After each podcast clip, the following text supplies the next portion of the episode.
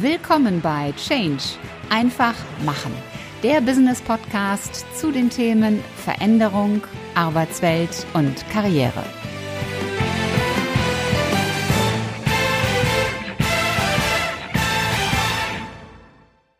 Hallo, liebe Podcast-Community und herzlich willkommen zu einer neuen Folge in deinem Business-Podcast Change einfach machen. Ich freue mich sehr, dass du als Zuhörer und auch als Zuschauer heute wieder mit dabei bist. Mein Name ist Ulrike Winzer. Ich bin die Gastgeberin in diesem Podcast. Und du hast es schon gehört, Zuschauer bedeutet immer auch, wir haben heute wieder ein Interviewthema. Vergangenheit, Gegenwart, Zukunft. Kurz gesagt, Zeit. Wie gehe ich in einer Zeit voller Change und Wandel intelligent und effektiv mit Zeit um? Und zwar so, dass ich zukunftsfähig aufgestellt bin. Ich finde das eine herausragende Frage und Genau darum geht es auch im heutigen Interview. Und natürlich habe ich dafür einen Experten vor dem Mikrofon. Er ist seit über 20 Jahren als Trainer, als Redner, als Autor und als Berater in genau diesen Themen unterwegs. Und ich freue mich auf ein spannendes Gespräch mit vielen tollen Impulsen. Ganz herzlich willkommen und er macht es aus seinem Urlaub heraus, Zach Davis. Ja, freut mich dabei zu sein. Zack, ich habe ein paar kurze Worte über dich gesagt. Meine Bitte an dich, stell du dich doch einfach mal vor, wer bist du und was tust du? Ja, das kann man auf vielen verschiedenen Ebenen betrachten. Ähm, beruflich beleuchtet, bin ich spezialisiert auf den Themenbereich Effektivität oder persönliche Wirksamkeit und konzentriere mich in meiner Arbeit vor allem auf die Herausforderungen, die typischerweise im Alltag da sind, die Stellen, an denen der sprichwörtliche Schuh im beruflichen Alltag typischerweise drückt. Das heißt, zu viel zu tun, zu wenig Zeit wäre die ganz simple Form, das zu formulieren.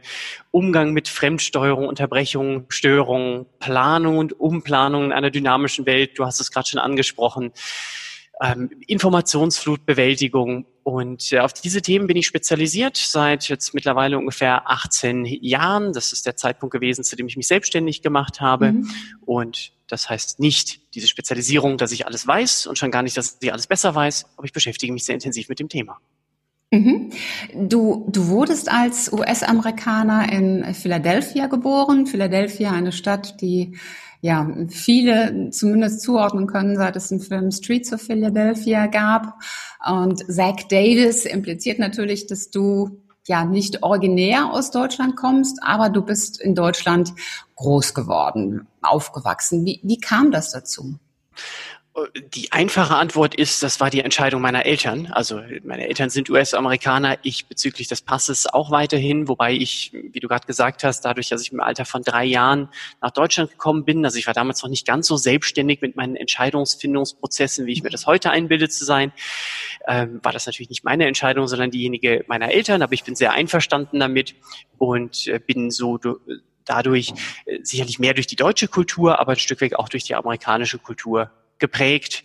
Und mhm. äh, Philadelphia kenne ich ehrlich gesagt mehr touristisch und habe da auch die Assoziation des Frischkäses oder der Treppen, die Rocky mal hochgelaufen ist. Okay. Ähm, bist du dann auch zweisprachig aufgewachsen? Ja, das bin ich. We can switch to English if you care to. Uh, oh, no, thanks. My English is not not not bad, but I think uh, our audience and the listeners they prefer to listen to a German podcast. So wunderbar. Let's switch to German again. Jetzt haben wir unser Englisch bewiesen. Genau. Du hast ja dann in Köln BWL studiert, also dort, wo ich auch BWL studiert habe und warst dann zwei Jahre lang als Human Resources Berater bei der KPMG. Und dann kam das, was du vorhin schon angedeutet hast, der Schritt in die Selbstständigkeit. Du hast das Trainingsinstitut People Building gegründet. Dieser Weg in die Selbstständigkeit nach zwei Jahren angestellt sein, wie, wie kam das? War das Berufung? War das für dich schon immer das Ziel? Erzähl mal darüber. Ja, also äh, genau, nach dem Studium habe ich, wie du gerade beschrieben hast, ähm, einen Angestelltenweg oder nicht unbedingt den klassischen, sondern den als Unternehmensberater, war da im Human Resources Consulting ähm, oder in der personalorientierten Beratung. Ähm, hatte ich schon immer im Hinterkopf die Frage, willst du dich selbstständig machen? Das war schon immer die, die Idee, das irgendwann zu tun. Und dann äh, kommt äh, bei mir also nach zwei Jahren war halt die Frage einfach da, hm, machst du diesen Weg jetzt weiter mit dem mittelfristigen Ziel, Partner bei einer Unternehmensberatung, bei der Unternehmensberatung oder einer anderen, bei der ich war, ähm, oder einer anderen zu werden. Und ich habe mir einfach gedacht, ähm, also offen gestanden, ich war noch ein bisschen grün hinter den Ohren ähm, und mein damaliger Chef hat mich gefragt, meinst du nicht, dass das mit dem Lebenslauf noch ein bisschen dünn ist, um dich selbstständig zu machen? Der hat das nicht böse gemeint. Ähm, ich habe ihn mhm. auch danach noch ein paar Mal getroffen und nochmal uns darüber ausgetauscht. Ich hatte einfach den Wunsch, was Eigenes zu machen. Mhm. Und irgendwann stellt sich die Frage, geht man den Weg weiter im Angestelltenverhältnis? Es wird dann irgendwann einfach auch immer schwerer, das, was man dort erreicht hat, aufzugeben. Und ich habe mir mhm. gedacht, Mensch, du hast im Moment keine großen Verpflichtungen. Ähm, ich hatte keine Familie und, und Kinder, keine, kein Haus und eine Finanzierung oder ähnliches. Und das Risiko war relativ gering. Mhm. Im schlimmsten Fall hätte ich das vielleicht ein Jahr lang probiert, es hätte nicht funktioniert ich hätte ein bisschen Cash verbrannt und hätte dort weitergemacht, wo ich, wo ich vorher war. Mhm. Was, was war die Idee dahinter zu sagen, ich mache ein Trainingsinstitut People Building? Und, und was war sie damals und was ist sie heute? Ja, also erstmal ging es mir darum, ähm, äh, etwas zu tun, das ich als nützlich empfinde, zu dem es auch eine gewisse Nachfrage gibt, also das marktfähig ist, zu dem ich zum anderen auch ein eigenes Interesse habe. Ähm, das mhm. macht Sinn, das ist hilfreich. Ähm, und äh, zum anderen ähm, einen Bereich äh, zu begleiten oder mich auf einen Bereich zu spezialisieren, äh, zu dem ich auch eine Stärke habe, wo ich mich nicht verbiegen muss in der Vermittlung dessen, was ich anderen Menschen gegenüber transportieren möchte. Mhm. Und ähm, damals wie heute ging es um das Thema nachhaltige Effektivität oder einfach heute ein kleines bisschen besser zu sein im Kleinen oder Größeren, als es, als ich das gestern war oder man mhm. als Teilnehmer gestern war und Menschen zu entlasten. Ähm, was sich mhm. ein bisschen verändert hat, oder vielleicht erstmal damals, ähm, wenn es um ein Zeitmanagement-Training oder auch das Thema Schnelllesetechnik, ist übrigens das Thema, mit dem ich mich selbstständig gemacht habe, ganz am Anfang. Also da bin ich ganz spitz in den Markt gegangen mit einem sehr, sehr spezifischen und relativ unbekannten Thema. Auch mein erstes Buch war zum Thema Power Reading. Mhm. Ähm, ich frage, wie kann ich schneller lesen? bei gleichem oder steigendem Textverständnis. Und damals gab es, ähm, das ist vielleicht, ein, denke ich, ein großer Unterschied, damals gab es nur ganz wenige Formate. Es gab das Tagesseminar, es gab ein zweitägiges Training, gut, dann gab es noch den Impulsvortrag, das hat dann zugenommen im Laufe der Zeit, die Nachfrage nach, nach Keynotes, nach Impulsvorträgen. Und heute ähm, sind zwei Projekte bei zwei verschiedenen Kunden selten identisch. Also ja. äh, das eine ist vielleicht ein klassisches Tagesformat, ähm, das andere ist ein Blended Learning Konzept. Ähm, klar, der digitale Anteil hat zugenommen. Ein Wechsel zwischen Webinaren, Präsenz und Selbstlernteil. Also mhm. zwei Projekte sind selten identisch, sehr heterogen geworden, was die Formate anbetrifft. Entspricht, glaube ich, ja auch unserer Zeit, dass alles sehr heterogen ist und sehr ja, ja umfangreich. Ja. Du unterscheidest ja zwischen Zeitintelligenz und Zeitmanagement. Was ist da der Unterschied? Ja, Zeitintelligenz klingt bedeutend cleverer. ja. Nein, also zum einen ging es natürlich darum, einfach einen Begriff ins Leben zu rufen, der äh, nicht von anderen Marktteilnehmern besetzt ist und der ein mhm. Stück weg eine Weiterentwicklung suggeriert, äh, den es aber auch darstellt. Also das ist weiß mehr die, die eigene Perspektive. Ähm, inhaltlich betrachtet, ähm, mein Kritikpunkt an vielen Zeitmanagement-Ansätzen ist, dass diese in den letzten Jahren nicht mit den Anforderungen mitgewachsen sind. Die sind häufig als Denkmodell ganz hilfreich ähm, und ich habe auch überhaupt nichts gegen das wahrscheinlich bekannt bekannteste Modell, das auf einen amerikanischen Präsidenten, einen ehemaligen, nämlich Eisenhower, zurückgeht. Das ist das mit den vier Quadranten. Mhm. Ja, ähm, das kann als Denkmodell aus der Vogelperspektive heraus ganz hilfreich sein. Gleichzeitig, wenn jemand da sitzt in der Praxis und hat viel zu viel zu tun und viel zu wenig Zeit, vielleicht weil äh, es vorher noch vier Kollegen gab, man also zu fünft war und äh, einer gegangen ist, eine Stelle ähm, und die Stelle nicht nachbesetzt wurde und es ist auch noch 30 Prozent mehr Arbeit, dann denkt derjenige wenig darüber nach, welcher Quadrant wäre das denn? Ach so, ich mhm. müsste, weil das Quadrant so und so ist, müsste ich delegieren. Mist, ich habe keinen zum Delegieren. Mhm. So, das heißt, es hilft nur begrenzt weiter. Und ja. ähm, die Frage ist, wo drückt der Schuh wirklich? Und es ist nicht, im Alltag drückt der Schuh nicht an der Stelle, dass man zu wenige Modelle und Theorien und theoretische Lösungen kennt, sondern es gibt praktische Herausforderungen. Mhm. Und Auf was dabei ganz erstaunlich ist, finde ich, ähm, auch wenn ich in den unterschiedlichsten Branchen arbeite und mit den verschiedensten Funktionsbereichen, Menschen mit und ohne Führungsverantwortung, ähm, dass viele Herausforderungen vom Kernmuster und somit auch viele Lösungsansätze doch relativ ähnlich sind. Mhm. Hast du mal ein Beispiel? Ähm, ja, ein paar Stichworte, die ich eben schon angesprochen habe, wo wir gerne auch tiefer reingehen können, wenn, wenn du mhm. möchtest. Zum Beispiel einfach riesige Informationsflut. Wie komme ich mhm. damit klar? Das war vor 15, 20 Jahren nicht der Fall. Ähm, mhm. Oder ähm, dass man ständig rausgerissen wird ähm, aus dem Vorgang. Das ist viel stärker ja. der Fall als vor einem Jahrzehnt oder anderthalb. Ja, dann würde ich vorschlagen, gehen wir gleich dann, dann nochmal darauf ein. Ähm, wir haben uns ja jetzt sehr früh verabredet. Einfach auch in Deutschland ist im Moment äh, brütet in, in der Sonne mit überall über 30 Grad. Also ich weiß gar nicht, wo es im Moment irgendwie kühl ist, außer im Kühlschrank oder vor der Klimaanlage. Und äh, jetzt haben wir uns ja sehr früh verabredet. Ist das jetzt schon Zeitintelligenz, dass wir gesagt haben, wir wir schlagen der Hitze des Tages ein Schnippchen, damit hier nicht zwei triefende Menschen sitzen und wir verabreden Ja, also ich halte das für hochgradig im wahrsten Sinne des Wortes zeitintelligent. Nein, also um das aufzuklären gegenüber Zuschauern und, ähm, und Zuhörern, der Hintergrund ist ganz einfach, dass ich gefragt hatte, ob wir uns recht früh verabreden können, wobei acht Uhr zum Zeitpunkt der Aufnahme. Ich glaube, das hält sich noch in, in ja. Grenzen. Hat den Hintergrund, dass ich tatsächlich im Urlaub bin und dieser Tag, ich habe auch noch ein Tagesseminar heute, ist der einzige Tag, an dem es sozusagen nicht Urlaub ist, was völlig in Ordnung ist. Und äh, der Rest meiner Familie ist meistens ist relativ spät dran und so habe ich ein bisschen Ruhe und ich bin im Reservierungsbüro eines Kinderhotels, das man mir zur Verfügung gestellt hat. Sehr gut. Ähm, aber vielleicht ein das, ernsthaft, wenn ich ganz kurz noch einen Punkt einhaken ja, darf. Also ähm, tatsächlich ähm, den, den frühen Zeitpunkt am Tag oder die Randzeiten generell, also relativ früh morgens oder dann, wenn die meisten normalen Menschen nicht mehr arbeiten, zu nutzen, kann natürlich eine sehr sinnvolle Strategie sein, um mhm. die Produktivität zu erhöhen und den Stresspegel zu reduzieren und nicht permanent rausgerissen zu werden. Also Randzeiten zu nutzen, das halte ich durchaus für eine, für eine sinnvolle Strategie. Also ich mache es im Moment bei der Hitze, mache ich es wirklich auch so, die Randzeiten zu nutzen. Ähm, ich habe jetzt morgen äh, ein Interview um 19 Uhr was auch völlig ungewöhnlich ist, weil ich normalerweise sage, 19 Uhr ist für Interviews dann schon anstrengend, weil man den ganzen Tag ja hinter sich schon gebracht hat. Aber ich glaube, dass es bei der Wärme äh, doch angenehm ist und man kann so ein bisschen die Südländer verstehen, dass sie so eine Siesta machen. Ähm, ich möchte mal auf das zurückkommen, was du vorhin schon, schon angedeutet hast, dieses Thema Fremdsteuerung und Unterbrechungen das sind ja Punkte, die, die werden auch in deinen Vorträgen und in deinen Trainings immer wieder von Zuhörern und Teilnehmern nachgefragt. Und ich kann das auch sehr gut verstehen. Also ich habe vorhin auch hier alles, muss immer gucken, habe ich alles ausgestöpselt, Telefon, Handy, habe ich alle Anwendungen auch zugemacht von äh, WhatsApp und Mail und Kalender, wie sie alle heißen, damit da nichts reinploppt und unterbricht.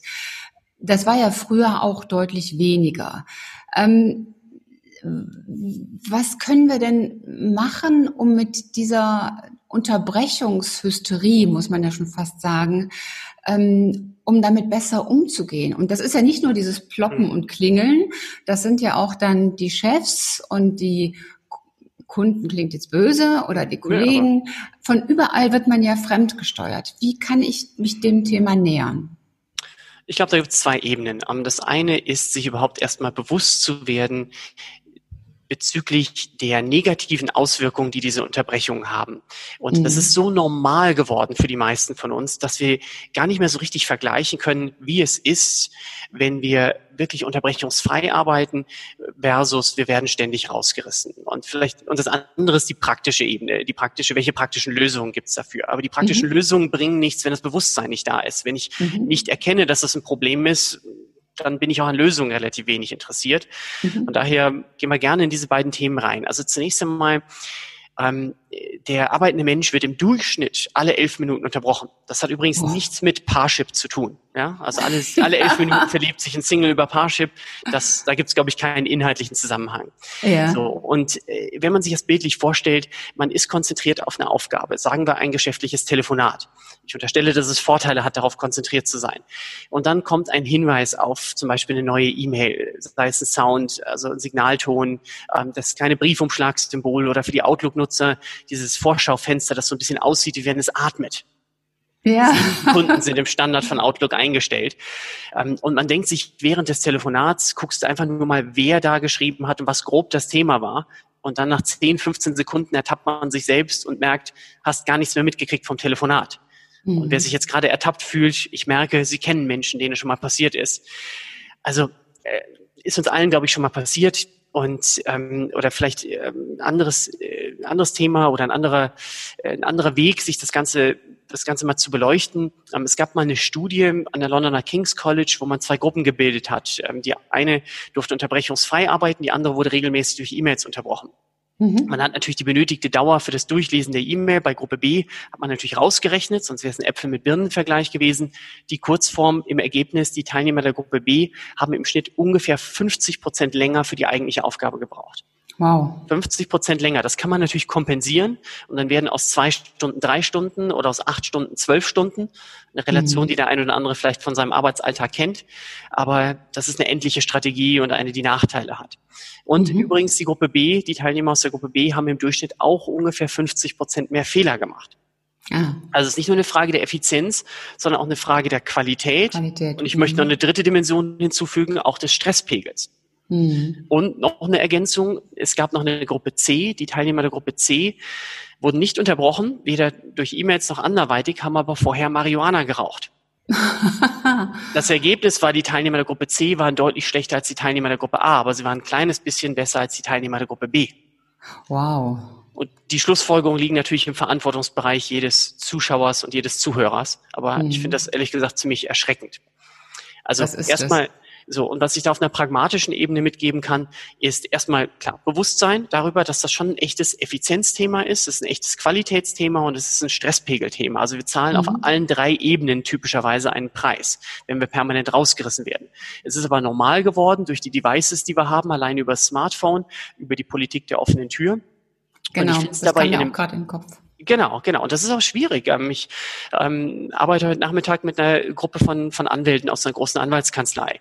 Und äh, die Kultur ist in den meisten Kanzleien, und das ist in vielen anderen Branchen ganz, ganz ähnlich, diejenige der Verfügbarkeit, der schnellen Reaktion, des anderen nicht lange warten lassen, der Fremdsteuerung. Und es ist natürlich schwierig, Entscheidungen zu treffen, die ein bisschen zuwider der Kultur sind. Und das kann man auch nur bis zum gewissen Grad tun. Aber um jetzt endlich auf eine pragmatische Ebene an der Stelle zu dem Thema zu kommen, ähm, erstmal halte ich es für sehr, sehr hilfreich zu unterscheiden zwischen äh, Produktivzeit, Performancezeit auf der einen Seite ähm, und nennen wir es Kram oder Zeugzeit auf der anderen Seite. Mhm. Ja, ähm, wenn wir jetzt gerade unser Gespräch führen, ähm, dann wollen wir darauf konzentriert sein. Da wollen wir eine gute Performance abliefern. Wir wollen einen Mehrwert liefern.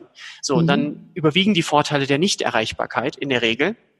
Und ich hoffe dabei, ich bete schon die ganze Zeit, dass hier in dem Reservierungsbüro, in dem ich sitze, nicht das Telefon klingelt. Mir ist gesagt worden, dass die Telefone alle umgeschaltet sind. Sonst ist meine Glaubwürdigkeit dahin. Ähm, und auf der anderen Seite gibt es einfach vielleicht äh, bei mir jetzt zwischen unserem Gespräch und dem Seminar, das um 10 Uhr dann losgeht, ähm, werde ich vielleicht meine E-Mails reinschauen, ein bisschen Zeug abarbeiten oder so. Beides braucht seinen Platz, aber ich finde das einfach eine wichtige Unterscheidung. Produktivzeit mhm. versus Kramzeit. So, mhm. und auf der praktischen Ebene zwei Dinge. Ähm, das eine ist, diese ganzen Notifications einfach abzustellen. Ja. Probieren Sie es doch einfach mal aus, wäre mein Appell an diejenigen, die ich nicht persönlich kenne und jetzt mit Sie anspreche. Einfach mal einen Tag lang oder eine Woche lang ausprobieren, alle Notifications an allen Devices, großer Rechner, Tablet, Smartphone, einfach mal zu deaktivieren, zumindest mal mhm. stundenweise. Und die meisten berichten, dass es ihnen einen Fortschritt bringt in Sachen Produktivität und Stresspegel. Mhm. Und die Nachteile sich sehr in Grenzen halten. Und wenn jemand wirklich eine E-Mail schreibt und es wahnsinnig zeitkritisch ist, dann war es eh der falsche Kanal. Ja. ja. Also wenn jemand, sagen wir, es würde durch den, den Raum, in dem du gerade sitzt oder in dem, dem ich sitze oder Zuhörer sitzt, ähm, Qualm hineintreten unter der Tür durch und jemand wollte die zuständige Stelle, nämlich die örtliche Feuerwehr, dazu informieren. Mit dieser durchaus relevanten Information kommt auch keiner auf die Idee, eine E-Mail zu schreiben. Das Wichtigkeit so. hoch. Ja, genau. Oder eine WhatsApp oder so. Ja, ähm, so, und das andere ist, ich glaube, das ist vielleicht auch vertiefenswert, das ist Zeit zu blocken. Und das ist leichter gesagt als getan. Und ich glaube, jeder, der hier zuschaut oder zuhört, ist schon mal auf die Idee gekommen, Zeit zu blocken. Nur die Frage mhm. ist, wie kommen wir von der Erkenntnis, von dem Vorhaben zu einer tatsächlichen Umsetzung. Das ist meistens der Engpass. Und ähm, da gibt es viele Strategien. Ähm, der wichtigste Punkt ist in meinen Augen allerdings, dass wenn man Zeit blockt, erstmal ist nicht zu übertreiben mit der Menge, sonst hat das Nachteile, praktische und stößt auf zu viel Widerstand. Aber worauf ich hinaus wollte, ist, wenn man denn Zeit blockt, diese Zeit zu betrachten wie einen Termin mit einer anderen Person. Also mhm. wie wenn ein Gast da wäre. Wenn man das macht, geht der Umsetzungserfolg deutlich nach oben. Ja, wie wenn ein Bewerber da wäre, ein Kunde, der Vorgesetzte da ist, wer auch immer, jemand, mit dem man ein Gespräch führt und dann trifft man andere Vorkehrungen.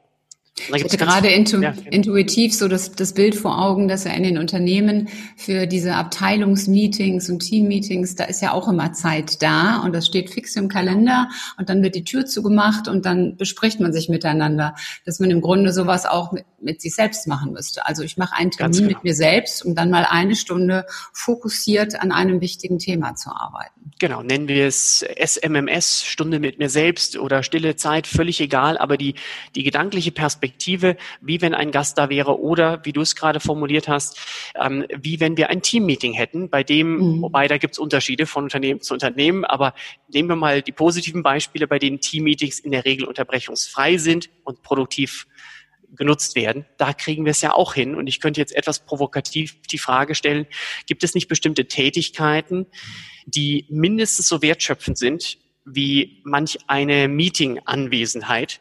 Und daher wäre es doch wahrscheinlich sinnvoll, ähm, dem auch mindestens den gleichen Stellenwert in Sachen Unterbrechungsfreiheit einzuräumen. Absolut. Absolut. Das ist, glaube ich, vor allen Dingen eine Frage des, des Mindsets, genauso wie mit dem Thema Homeoffice, wo dann direkt unterstellt wird, derjenige arbeitet nicht zu Hause. Und hier eben, wenn, wenn sich jemand eine Stunde ähm, fokussiert auf etwas konzentrieren will, dass man dann eben auch unterstellt, der kann ja eigentlich gar nicht arbeiten und der muss das begründen. Dennoch finde ich dieses SMMS, das merke ich mir, ich finde das ein hervorragendes, äh, hervorragendes Akronym, nein, vor hervorragende Abkürzung. Ja, genau, genau. Und äh, ja, ein super Tipp für, für alle.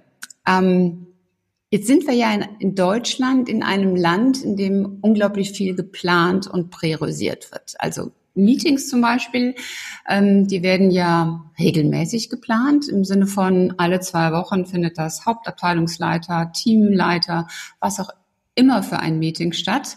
Ähm, und natürlich wird auch inhaltlich unglaublich viel geplant. Und ähm, mein Eindruck ist oftmals, dass wir planen und planen und wir rotieren um das Planen.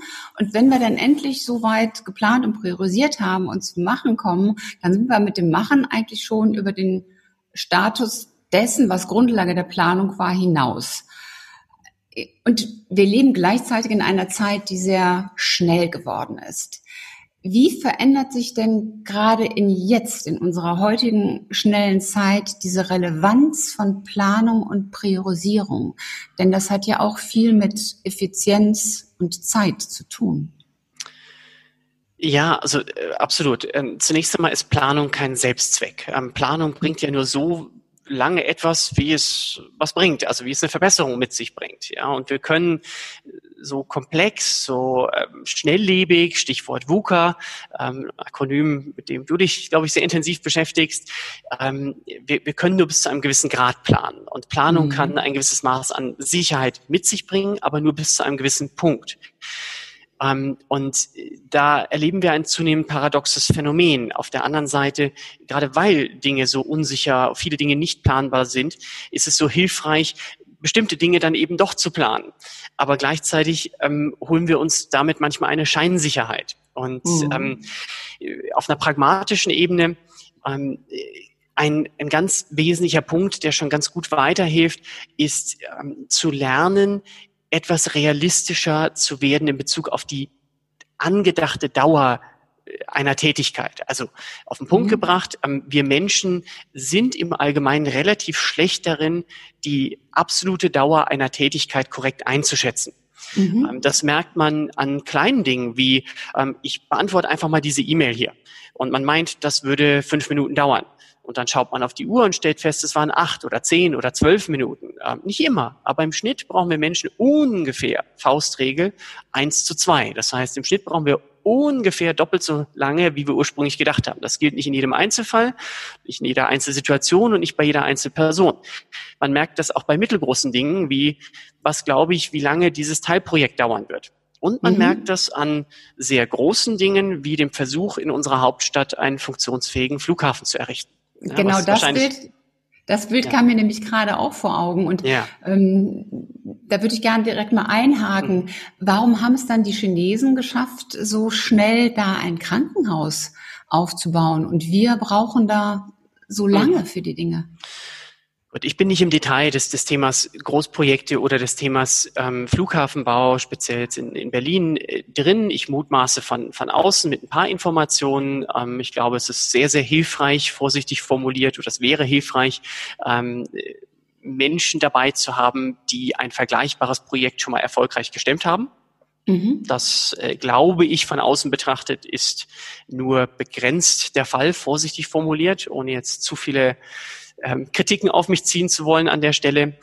Und ähm, ja, klar, ich meine, China hat ein bisschen andere Rahmenbedingungen. Das kann man vielleicht als äh, Vorwand äh, oder Ausrede oder tatsächlichen Grund ähm, hernehmen. Und ähm, ein Trugschluss, den es aber häufig weg vom Flughafen, aber es gilt eben auch für das Flughafenthema gibt, ist, dass man meint, dass man alleine durch das Runterbrechen einer komplexen Sache in viele Kleinteile und die absolute Einschätzung der Dauer dieser kleinen Schritte dadurch zu einem realistischen Gesamtergebnis hinsichtlich der Einschätzung kommen würde. Und das mhm. ist bestenfalls bedingt der Fall, weil wir selbst in Bezug auf die kleinen Einzelpunkte unsere Schätzung nicht besonders gut ist. Auch hier wieder ungefähr Relation eins zu zwei und wir können die ganzen Abhängigkeiten gar nicht gar nicht berücksichtigen. Ja, also mhm. ich habe vor ein paar Tagen ein Interview mit Elon Musk gesehen, ähm, der beschrieb, dass es zu einer bestimmten Phase bei Tesla ähm, man einfach festgestellt hat, dass man die Batterie komplett neu denken muss und sie, glaube ich, 70 Prozent oder sowas, also signifikant schwerer ist und was 30 Prozent oder 70 Prozent jedenfalls wesentlich schwerer und sie mussten in der Folge dessen fast alle Teile komplett neu konzipieren. Am Ende waren sieben Prozent des eigentlich fertig geplanten Autos ähm, nur noch die gleichen wie ursprünglich. Ja, also mhm. es mussten 93 Prozent neu planen. Wer will sowas vorhersehen? Das ist schwierig. Ja. Aber für den Einzelnen auf einer pragmatischen Ebene, ähm, was schon oft ganz gut hilft, ist bei Tätigkeiten, die sich identisch oder ähnlich wiederholen, das ist natürlich nicht bei allen Tätigkeiten so, einfach mal aufzuschreiben, wann habe ich angefangen und wann bin ich fertig gewesen damit. Mhm. Um einfach beim nächsten Mal realistischer zu werden. Es kann trotzdem beim nächsten Mal ein bisschen anders sein, weil die Details irgendwas Überraschendes dabei ist oder irgendwelche Details anders sind. Aber damit werden wir schon ein Stück weg realistischer. Und wenn das als Referenzwert nicht hilft, ist der zweitbeste Weg, einen kleinen Denkumweg zu machen, nämlich sich nicht zu fragen, was glaube ich, wie lange ich für diese Tätigkeit brauchen werde, die ich jetzt vor mir habe, sondern was gab es an Tätigkeiten in der Vergangenheit, die ich einfach aus dem Bauch heraus als ungefähr gleich aufwendig einschätzen würde. Klar, im mhm. Idealfall wenn jemand einen Jahresabschluss jetzt vorzubereiten hat, jemand, der im Finanzbereich arbeitet, ähm, wenn er sich dann den letzten Jahresabschluss und die tatsächliche Dauer anschauen kann, das ist natürlich super. Nicht immer ist es so, aber zumindest eine Tätigkeit, von der man sagen würde, Mensch, aus dem Bauch heraus betrachte ich das als ungefähr gleich aufwendig. Wie lange habe ich dafür wirklich gebraucht? Damit werden wir mhm. nicht sensationell gut in der Abschätzung der Dauer, aber wir werden erheblich weniger schlecht. Mhm. Und dann ist es auch leichter zu wissen, wenn man pragmatisches Beispiel, wenn ich weiß, dass ich für einen Standardeinkauf im örtlichen Supermarkt im Schnitt 40 Minuten brauche, aus der Tür raus, bis ich wieder die Türschwelle betrete und dann vielleicht noch 10 Minuten zum Einräumen, 50 Minuten. Wenn ich jetzt eine Stunde habe, kann ich das entspannt angehen, die Aufgabe. Habe ich nur eine Dreiviertelstunde, wird es A stressig und B, ich werde Glück haben müssen, dass nichts außer der Reihe passiert, gerade umgeräumt wurde im Supermarkt. Und ich glaube, das gilt stellvertretend nicht nur fürs Einkaufen, sondern für eine Menge andere Tätigkeiten im Beruf. Ja. das möglicherweise auch etwas mit, mit dem Druck oder der Dringlichkeit zu tun, die wir selbst einer, einer Sache geben? Also wenn ich jetzt nochmal das Beispiel mit den Chinesen nehme, äh, da war ja ein enormer Druck, äh, eine enorme Dringlichkeit durch dieses Virus. Und beim Thema Homeoffice war ja genauso. Vorher war das aus allen möglichen Gründen nicht möglich und technisch und welche Gründe auch immer ins, ins Boot geführt wurden. Und plötzlich ging das alles ganz schnell. Da wurden innerhalb von Tagen wurden ganze Bereiche auf Homeoffice umgestellt. Ja. Heißt es auch, dass wenn wir Dinge als, als nicht dringlich einstufen, dass wir uns dann einfach mehr Zeit lassen, so nach dem Motto, kommt er heute nicht, kommt er morgen? Ja, also es ist, ähm, also Druck kann was Positives oder was Negatives sein. Ähm, es hat natürlich zwei Seiten. Ähm, und äh, das Phänomen, das du gerade beschreibst, äh, tituliere ich ganz gerne mit dem Gasprinzip. Ähm, will heißen, mhm. Gas hat die Eigenschaft, sich auszudehnen, so weit wie Raum da ist, physisch. Mhm. Ähm, und es ist nicht bei Tätigkeiten oft ganz ähnlich. Sie dehnen sich auch so weit aus, wie Raum da ist. In dem Fall nicht physisch, sondern zeitlich. Und ich glaube, jeder kennt dieses Phänomen, ähm, dass man dann kurz vor der Prüfung oder kurz vor der Abgabe, vor dem, vor der Deadline, ähm, dass man dann äh, bestimmte Dinge automatisch oder gezwungenerweise etwas besser macht. Also man schottet sich ab, man blockt die Zeit, man konzentriert sich darauf, man sagt Nein zu vielen Dingen. Mhm. Und ähm, die Frage ist für mich, wie können wir manche dieser Verhaltensweisen nutzen, auch ohne diese Deadline zu haben? Das ist das genau. spannende Phänomen. Und das hat dann für mich mit Zeitintelligenz zu tun, dass wir manche Dringlichkeiten vermeiden, dass wir Dinge angehen zu einem Zeitpunkt, der früh genug ist, ähm, um zeitdruckbedingten Stress hinten heraus zu vermeiden und nicht ähm, diese Deadline als äh, ja, als Druckmittel zu benutzen oder ähm, zu warten, bis eben der Druck so hoch ist, dass wir keine andere Wahl haben. Übrigens, ich finde das Wort Deadline ein sehr spannendes Wort. Ähm, das wörtlich übersetzt die Todeslinie. Ja? ja? Man kann ja mal aus Spaß hingehen, das nächste Mal, wenn man jemanden zum Beispiel am Telefon hat oder anderweitig ähm, den Fertigstellungstermin abspricht und einfach mal aus Spaß fragen, Zwischenfrage, wann ist denn eigentlich zu diesem Thema die Todeslinie? Ich garantiere nicht, dass man dann ein besseres Gesprächsergebnis erzielt, aber einen anderen, interessanteren Gesprächsverlauf. Mhm. Das nennt man dann Veränderung ohne Fortschritt. Mhm. Das ist ja. wie wenn Person A die Person B nach einer langen Frage, nach einer langen Erklärung fragt und nachvollziehbar sagt der B, ich bin immer noch verwirrt, aber jetzt auf deutlich höherem Niveau. Bis hierhin der erste Teil des Interviews mit Zach Davis. Ich kenne natürlich schon die Inhalte des zweiten Teils und ich kann euch verraten, ich habe einiges an Tipps und Ideen, die Zack im gesamten Gespräch mitgegeben hat, schon umgesetzt. Denn natürlich ist für mich ebenfalls das Thema Zeit hochgradig wichtig. Ich glaube, wir alle können an diesem Punkt eine ganze Menge drehen und verändern. Es müssen nicht immer die großen, bahnbrechenden Veränderungen sein. Manchmal sind auch die kleinen Hebel sehr effizient, um uns nach vorne zu bringen. Also, du darfst gespannt sein und ich freue mich natürlich sehr, wenn du auch beim zweiten Teil wieder mit dabei bist. Das war's für heute. Ich hoffe, dass dir die Folge gefallen hat und dass du richtig tolle Impulse für dich mitnehmen konntest. Am besten sind immer drei ganz konkrete Dinge, die du sofort umsetzt und die dich weiterbringen. Und wenn du drei Menschen kennst, die von diesen Impulsen ebenfalls profitieren, dann teil doch einfach die Folge mit ihnen. Hat dir diese Episode gefallen? Hinterlass mir gerne eine 5-Sterne-Bewertung und eine Rezension bei iTunes. Und am besten abonniere auch gleich den Kanal, damit du keine Folge mehr versäumst. Wenn du Fragen hast oder Ideen, Anregungen, Verbesserungsvorschläge oder Themenwünsche, dann schick mir gerne eine Nachricht. Alle Kontaktdaten zu mir findest du in den Show Notes. Und ich hoffe natürlich, dass du auch beim nächsten Mal wieder mit dabei bist. Bis dahin, sei großartig, mach einfach Change. Deine Ulrike Winzer.